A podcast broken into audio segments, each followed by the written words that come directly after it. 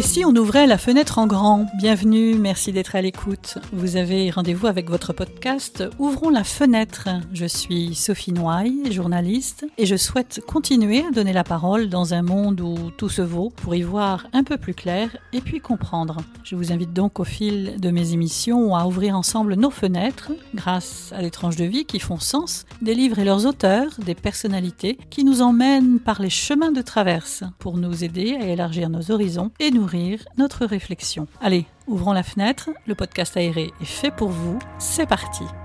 La musique chasse la haine chez ceux qui sont sans amour, elle donne la paix à ceux qui sont sans repos, elle console ceux qui pleurent, aimait à dire le compositeur Pablo Casal. Fenêtre ouverte aujourd'hui dans ce podcast sur un musicien et un compositeur. Je vous emmène à cet effet en Italie, à Padoue, avec David Plantier, premier violon, passionné du violoniste et compositeur Giuseppe Tartini, un musicien libre et audacieux du XVIIIe siècle. Et en cette année 2020, David Plantier et sa compagne Annabelle Louis, violoncelliste, font revivre notamment les premiers duos pour violon et violoncelle de l'époque baroque. Alors place au beau et à ce qui nous élève dans ce podcast, on en a vraiment besoin. Andiamo. David Plantier, bonjour. Bonjour. Qu'est-ce qu'on entend actuellement là? Ça ressemble à du Tartini. Il me semble bien avoir enregistré ça. Un, presto de Tartini. Giuseppe Tartini. Giuseppe Tartini. Mais qui est ce musicien Mon compositeur favori, préféré. Oui, vous vous êtes emballé à un moment donné de votre vie de musicien sur euh, Tartini? On peut dire toute ma vie, je pense, parce que J'en suis tombé amoureux déjà quand j'étais enfant, quand j'ai découvert euh, dans la discothèque de mes parents en vinyle euh, les, les premiers concertos de, de, Tartini. J'allais dire Vivaldi, c'est un comble.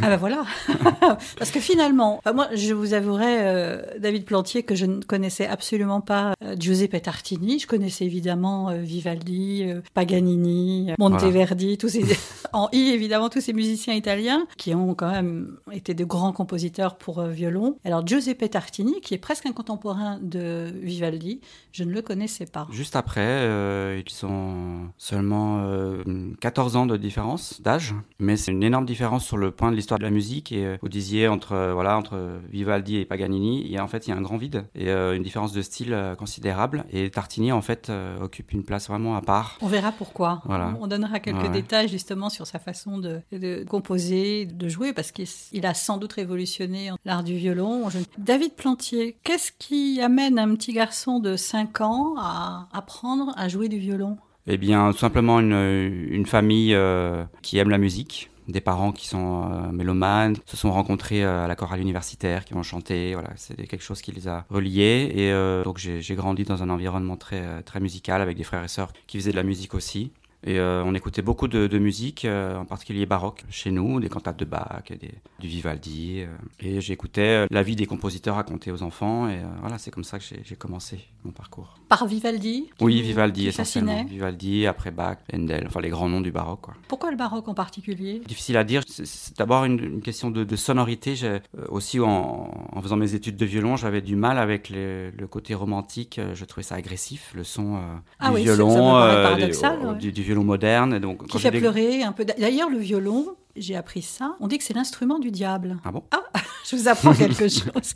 Par sa sonorité, justement, son, espèce de miaulement. Alors, ah fait référence à cette musique romantique, justement. L'instrument du diable. C'était plutôt la, couleur un petit peu métallique des instruments modernes qui me déplaisait. Et quand j'ai découvert les instruments baroques, donc avec des cordes en boyau, les archets plus légers, euh, j'ai tout de suite été fasciné. Mais euh, non, je savais pas que c'était l'instrument du diable. Mais bon, c'est peut-être pour ça que Tartini a rêvé du, diable. Euh, peut-être bien, hein, avec cette trille du diable dont on parlera, parce que. C'est un peu ce qui reste aussi dans la, bah dans la légende. Il faut, bien en parler pour le, présenter un petit peu. du musicien.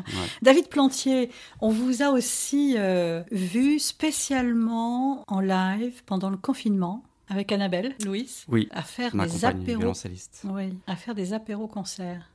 Concert apéro. Bah, comme tous les musiciens, on a été choqués quand on a appris qu'on allait être confiné. On avait un concert euh, le, jour du, où le confinement a débuté, donc qui a été annulé la veille. On était vraiment dépités. Et, euh, et puis finalement, euh, on se disait, mais c'est dommage, on a plein de choses, on a préparé un programme, et comment on pourrait le partager finalement? On pensait surtout à notre famille, à nos amis. Et on s'est dit, mais tiens, pourquoi pas jouer dans notre salon, euh, nous, installer une petite salle de concert et puis on se diffuse euh, en direct. Alors au début, c'était euh, pas du tout le but de faire ça tous les jours, mais on sait, voilà, ça nous a permis d'avoir plein d'idées, d'être créatifs et au fur et à mesure, on a, on a joué 55 fois pour les gens tous les soirs à 19h40 à l'heure de l'apéro. Ça a été extraordinaire cette performance. Absolument. C'était vraiment étonnant. Euh, on a trouvé des ressources pour, euh, voilà, pour rester créatif et euh, trouver des nouvelles idées de répertoire. Après, on a aussi invité des, gens, d'autres musiciens, aussi des, acteurs. Il y a eu des lectures. Du coup, on a, voilà, on a entretenu un lien un petit peu avec, avec plein de gens et aussi on a fidélisé tout un public de façon inattendue et les gens se sont pris au jeu et attendaient vraiment l'heure à 19h40. Euh, alors ce soir, ce sera quoi? Qu'est-ce que vous avez réservé? C'était le rendez-vous du soir avec cette musique euh, en, direct qui rentrait chez soi parce que finalement on peut mettre un CD, on peut écouter maintenant sur toutes les plateformes de, de la musique, mais avoir ce lien virtuel mais avec des musiciens qui jouent en direct, c'est particulier quand même. Ouais, je pense que les gens étaient touchés de voir que qu'on faisait ça de chez nous, qu'on avait envie de, de partager ça. Et euh, évidemment, ça remplace pas le, concert et, euh, et le live. C'est une expérience euh, touchante pour nous et pour, euh, et pour les gens qui nous ont suivis. Alors ce fameux Giuseppe Tartini, il a une vie particulière, c'est un peu un électron libre, tant au niveau de sa vie privée que au niveau, euh, j'allais dire de sa vie professionnelle, mais c'est intimement lié évidemment, au niveau de, de, sa carrière de, violoniste et de compositeur. Ouais, je trouve qu'il a une vie assez fascinante pour un musicien de cette époque, qu'ils étaient tellement dans des carcans et, et il a ouais, vraiment une histoire très cinématographique en fait. Et, c'était un rebelle, on peut le dire, parce qu'à 16 ans, il, a fui le couvent où son père... Euh, il devait devenir, comme beaucoup d'ailleurs, euh, ecclésiastique. Il était destiné en fait, à il, la... il, devait faire des études de droit, mais dans un couvent à Padoue. Et euh, mais c'était pas du tout ça qu'il voulait faire. Il avait on ne sait pas trop comment il a appris le violon, mais en tout cas, il a fui euh, ce couvent et il s'est marié en douce. Alors à l'époque, c'était vraiment, ça ne pas du tout. La famille Tartini était une, une, bonne famille bourgeoise. Son papa était euh, avocat et, était à, à Piran en Slovénie aujourd'hui où il a grandi. Il y avait des salines et euh, son père était le patron de la, des salines. Donc c'est un homme influent et donc son fils lui fasse ce coup-là. Je pense que c'était pas du tout dans, dans le goût. Libre dans sa tête coupé les vivres et il est parti à Assise pour se simplement se caché, oui, à Assise. J'ai vu ça, c'est extraordinaire parce que j'ai bon, j'ai un coup de cœur particulier pour cette ville d'Assise et je me suis dit mais alors Giuseppe Tartini qui vit caché à Assise. Alors on, raconte qu'à un moment donné il a été découvert derrière un rideau où il se cachait dans une. Il y a eu un coup de vent qui s'est engouffré dans l'église. Et... Et, et, on le découvre, mais finalement il est pardonné. On lui pardonne. Ouais, Ce qui lui permet de, revenir à Padoue et d'exercer des fonctions euh, très importantes à, la, cathédrale Saint-Antoine, de chef de, l'orchestre, de violoniste attitré, de compositeur, tout en ayant une, grande liberté qui lui permet de voyager. Il part, par exemple pendant trois ans à Prague, donc on ne sait pas si c'est lié un petit peu à des histoires personnel probablement. Et il part avec son euh, ami euh, Abbé Vandini, qui était euh, son violoncelliste attitré. D'où le duo. Voilà, c'est l'idée du duo, de faire revivre un duo qui a vraiment existé, donc formé par Tartini et Vandini. Violon-violoncelle, c'est quelque chose d'inattendu, qu'on ne fait pas beaucoup aujourd'hui quand on parle de musique baroque. Il y a toujours cette idée de la basse continue, donc la musique qui est accompagnée par des instruments harmoniques, clavecin, luth. et c'est ça qui, qui, est aussi intéressant, c'est à cette époque-là, c'est un peu la croisée des chemins entre baroque et classique. Et Tartini est aussi expérimente des, nouvelles sonorités. il est très sensible à cette idée du son. Il étudie beaucoup, en fin de compte. Il analyse beaucoup. Oui, il est très complet. Donc, c'est un violoniste évidemment hors pair. C'est un grand pédagogue, le, premier grand pédagogue euh, qui soit, et un théoricien aussi. C'est un homme du, du, 18e, donc un homme très sensible aux lumières, et euh, il a envie que la musique ne soit pas juste euh, un sujet indépendant, il a envie que ça fasse partie d'un tout, de la nature, des mathématiques. Voilà, donc il, cherche pendant toute sa vie à relier euh, toutes ces choses de façon un peu mystique. Donc cette démarche, en fin de compte, qu'il entreprend, lui permet déjà de, entre guillemets, d'épurer cet art musical autour du violon. C'est vrai, parce qu'au début de sa vie, il est. Donc évidemment, il a très bien connu euh, Vivaldi, ils sont très proches. Et euh, ce qui l'intéresse, c'est la virtuosité, c'est de, montrer de quoi il est capable. il y a aussi une, anecdote euh, sympathique où il rencontre un autre grand violoniste de l'époque, qui est Veracini, qu'il le rencontre dans les années 1720 à Venise. Et il l'entend et il est tellement choqué par les, qualités virtuoses de ce Veracini qu'il s'exile à nouveau, en fait. Il repart pendant un an, il, quitte sa, sa femme, il dit écoute, moi je vais travailler mon violon. Tout pour la musique, tout pour le violon. Pendant un an, il va, il va juste améliorer son, son violon et voilà, et ça, révèle un petit peu le, à quel point il était perfectionniste. Et, donc en tout, cas, ce côté euh, virtuose de sa première, la première partie de sa carrière, il le laisse peu à peu euh, de côté. Il, fait face à des critiques aussi. Il y, a, il y, a, un grand théoricien aussi allemand, Quantz, qu'il rencontre à Prague, qui dit qu'évidemment il joue très très bien, très très juste, le son est parfait, mais c'est pas touchant. Et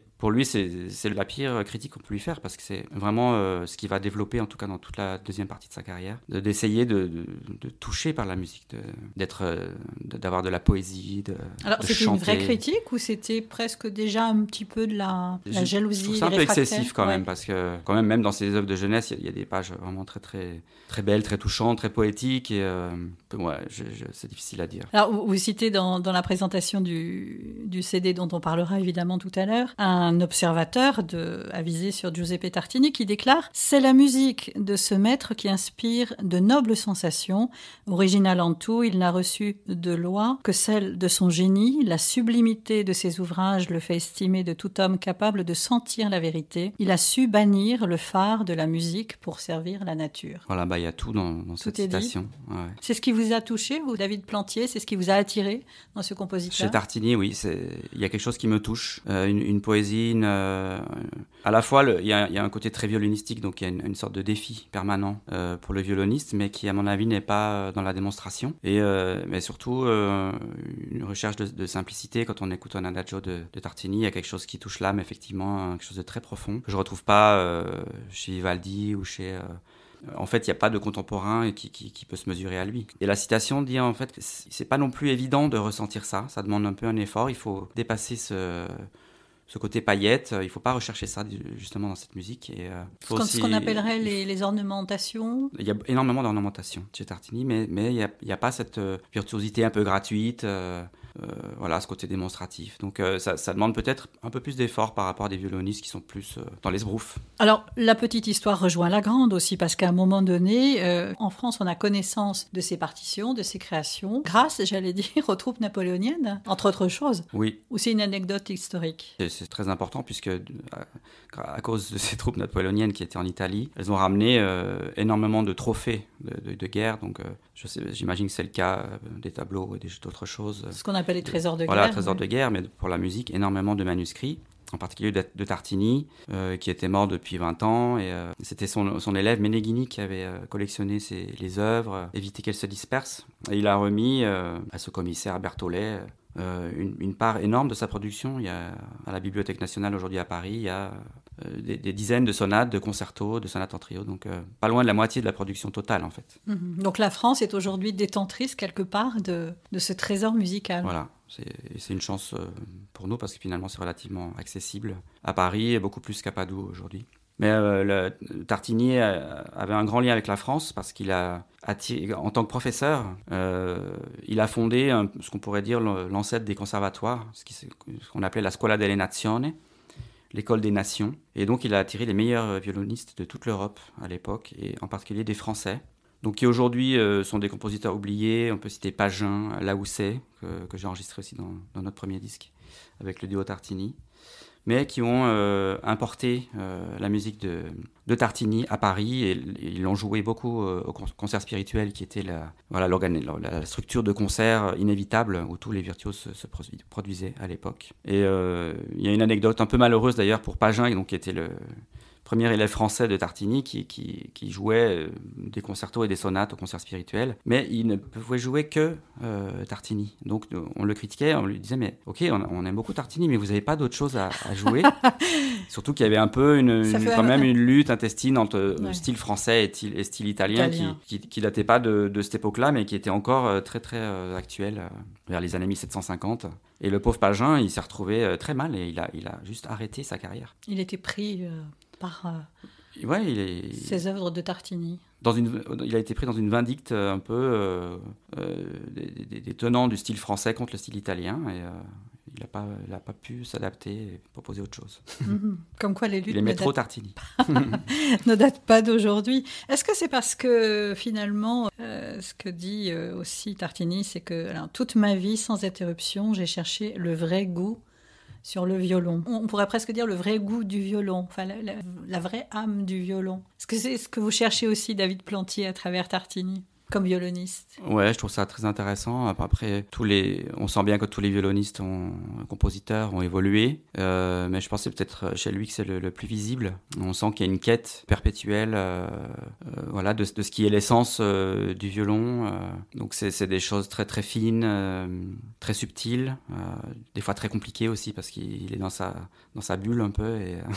Et, quand on simplement, par exemple, quand je déchiffre une nouvelle sonate, un nouveau concerto, c'est pas quelque chose qui est immédiat. Il faut toujours rentrer dans, dans sa langue, dans, de comprendre ce qu'il a, ce qu'il a voulu dire. Donc souvent, ça rebute par exemple les, les violonistes euh, modernes ou qui, qui n'ont pas eu euh, le temps ou l'envie de, de, s'y consacrer. Mais euh, voilà, pour moi, c'est, toujours un peu une quête et un, voyage. Et c'est, quelque chose que je, Tartini m'a jamais quitté. Je l'étudie depuis, depuis, depuis, mes études dans les années 90. Et, une passion. C'est toujours, oui, c'est une passion. Je pense que je, n'aurais pas d'autres compositeurs avec lesquels j'aurais cette, cette relation, cette, cette envie de, de le comprendre et de, de les défendre. Et, voilà, il va falloir en faire un film.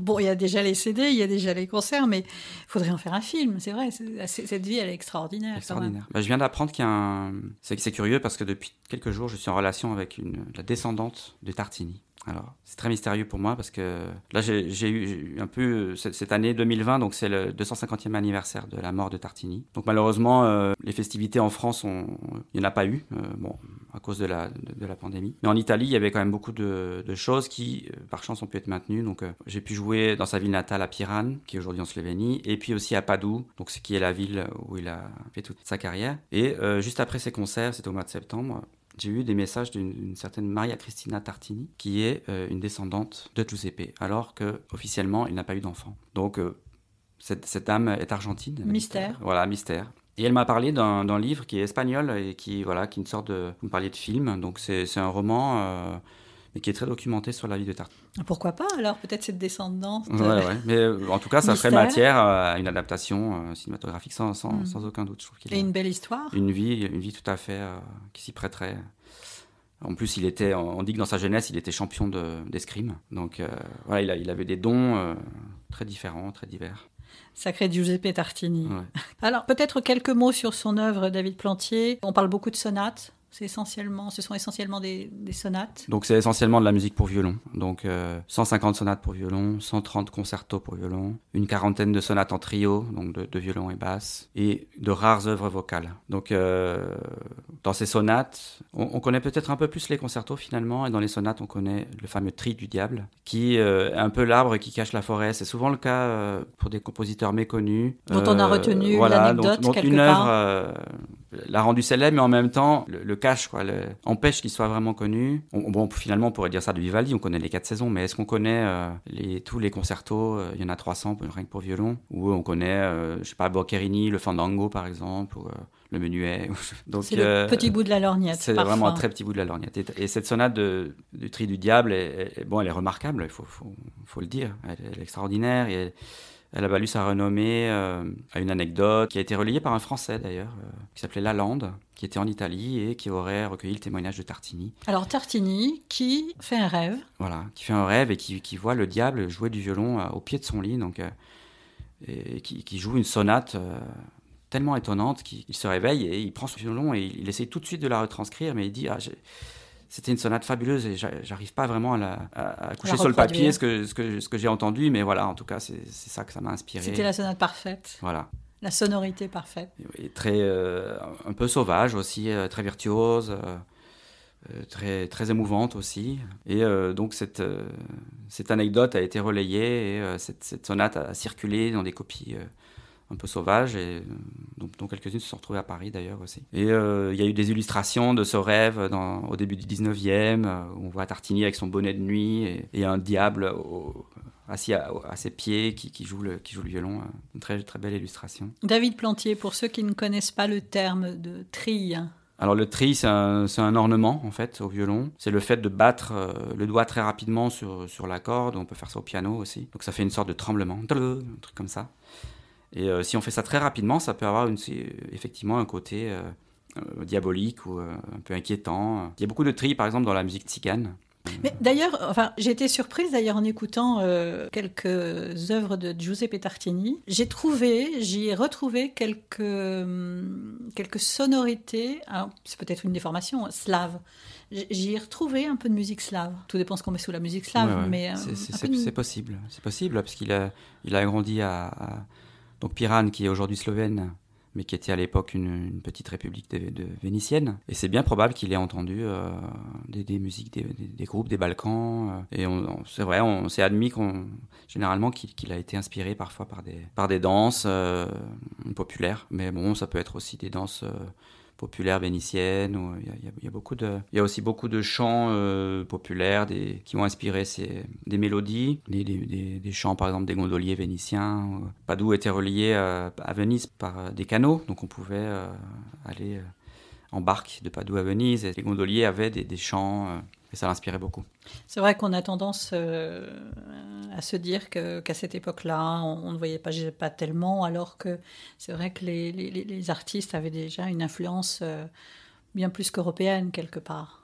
Il y avait ces échanges et, ces voyages que pouvaient se permettre les musiciens. D'ailleurs, c'était presque un passage obligé d'aller de cours en cours ou de, de, pays en pays. Surtout l'Italie, c'était quand même le, Graal. D'aller en Italie pour un musicien, euh, c'était effectivement presque un passage obligé. Il n'y a, que Bach quasiment qui n'a pas pu aller en Italie, euh, qui n'a pas beaucoup voyagé, mais euh, qui, qui, est quand même resté au contact grâce aux, manuscrits qui circulaient ramené par d'autres musiciens.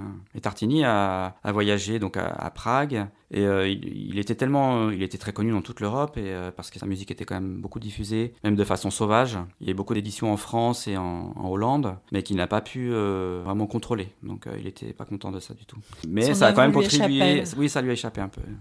mais ça a quand même contribué à développer son aura en, en Europe et on l'a beaucoup invité en, Angleterre, euh, dans les cours, dans les grandes cours européennes, mais il a souvent refusé pour euh, raison de santé. Il avait une santé un peu fragile à partir des années 1740, donc il avait 50, euh, la cinquantaine apparemment. David Plantier, vous êtes premier violon. Qu'est-ce que ça fait d'être premier violon? Quand on dit premier violon, enfin pour le monde profane, c'est extraordinaire d'être premier violon. Oui, tout à fait. Je pense qu'effectivement, euh, on se rend pas compte euh, de, ce que ça veut dire. Moi-même, je l'ai découvert. Euh, donc, le premier violon, c'est la personne qui, qui, est devant les violons dans l'orchestre, donc qui est assis au premier rang, à côté du chef. Donc, qui est un lien entre le chef d'orchestre et son équipe de, de violonistes. donc, dans un orchestre symphonique, c'est évidemment beaucoup, beaucoup de violons.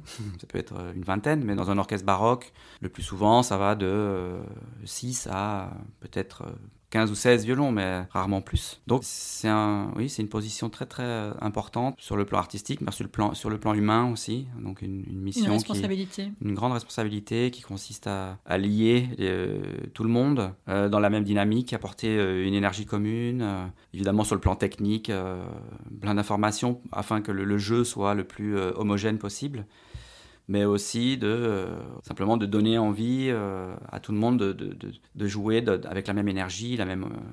Euh. donc c'est autant de la communication et puis un, lien aussi très privilégié avec le chef. Donc ça c'est formidable effectivement parce que on participe de façon artistique à, l'évolution, à l'élaboration d'un projet. Donc là je, viens de passer trois semaines à Lille où on a pu jouer un, la moitié d'un opéra de Campra avec le concert d'Astrée, donc Emmanuel Haïm qui dirige. Et euh, c'était dans ces conditions euh, très particulières d'aujourd'hui, avec les, les, les contraintes qu'on a eues de distanciation, de, de, règles d'hygiène. Ça, ça, a été un défi de tous les jours, mais voilà, malgré ça, on s'est adapté. On a réussi à, ce que le projet aille au bout, et, et ça a été de nouveau, euh, aussi musicalement, des, des, nouveaux défis. Et, voilà, j'étais très heureux de pouvoir euh, apporter ma pierre à l'édifice. Que malgré tout, la culture et la culture musicale continuent, heureusement. Oui, heureusement. On a d'autant plus euh, besoin de musique en ce moment. À la fois le public et, et les artistes ont besoin de pouvoir jouer aussi ailleurs que sur, que sur Facebook, évidemment. Vous avez fondé en, 2004, David, euh, euh, Les Plaisirs du Parnasse. C'était un besoin aussi d'avoir votre propre ensemble? Oui, j'étais encore assez jeune et euh, je commençais à jouer dans pas mal d'ensembles baroques, mais j'aimais bien, à l'époque, j'étais de mes études, j'étais un peu un rat bibliothèque et j'avais j'avais découvert beaucoup de, pièces euh, inconnues que personne ne jouait et j'avais vraiment envie de, défendre euh, ces compositeurs. Donc c'était Tartini, je l'avais déjà un petit peu dans, un coin de ma tête, mais à, ce moment-là, c'était surtout des, compositeurs euh, du XVIIe siècle. allemands ou autrichiens comme Westhoff, Walter et Bieber que, personne ne jouait. Et voilà, donc c'est comme ça que j'ai eu envie de fonder un ensemble de musique de chambre essentiellement pour pour défendre ses répertoires. Il y a un, vrai goût aussi pour euh, justement aller dénicher le... ceux dont on entend peu parler, en fin de compte, qu'on connaît moins. C'est tous les trésors, c'est toute la richesse aussi de, de la composition musicale. C'est ce qui m'a plu dans le, dans le, répertoire baroque aussi, c'est qu'on pouvait prendre euh, des distances avec le grand répertoire. J'adore jouer Bach, Vivaldi et les Handel, mais, mais il y avait euh, un travail à faire un peu musicologique sur, voilà, sur le répertoire et ça m'a toujours passionné. Ça me passionne encore. J'aime toujours découvrir euh, des nouvelles choses. Euh, pour, revenir à Tartini, je, découvre encore des, je suis en contact par exemple avec les, conservateurs à la Bibliothèque nationale pour, euh, pour découvrir des, nouveaux, des nouvelles pièces que je n'ai pas encore pu les regarder. Donc, Vous allez aller chercher ça dans les, les, archives nationales. Tout à fait. C'est extraordinaire. Oui, tout à fait. C'est vraiment une passion qui est, qui est, donc, qui est reliée au jeu du violon. Mais voilà, je considère qu'on ne peut pas se consacrer à la musique baroque sans vraiment euh, s'intéresser à, la recherche du répertoire et évidemment de la façon de, jouer. Ça peut être très pointu, mais euh, voilà. C'est avant tout la passion. Absolument. L'amour du, violon et l'amour de la musique. Alors à cette euh, occasion du 250e anniversaire euh, de la disparition de Giuseppe Tartini, euh, vous avez fait paraître un CD, vous avez édité un CD. Voilà, qui, vient de sortir chez le label Muso et dont le titre est Vertigo. Vertige en français. Voilà, Vertige. Alors on, nous demande, on me demande souvent, mais pourquoi ce titre ça a quelque chose à voir avec Hitchcock Ben non, rien à voir en fait. C'était juste... on a, donc on a, on a, enregistré pendant quatre jours il y a un an.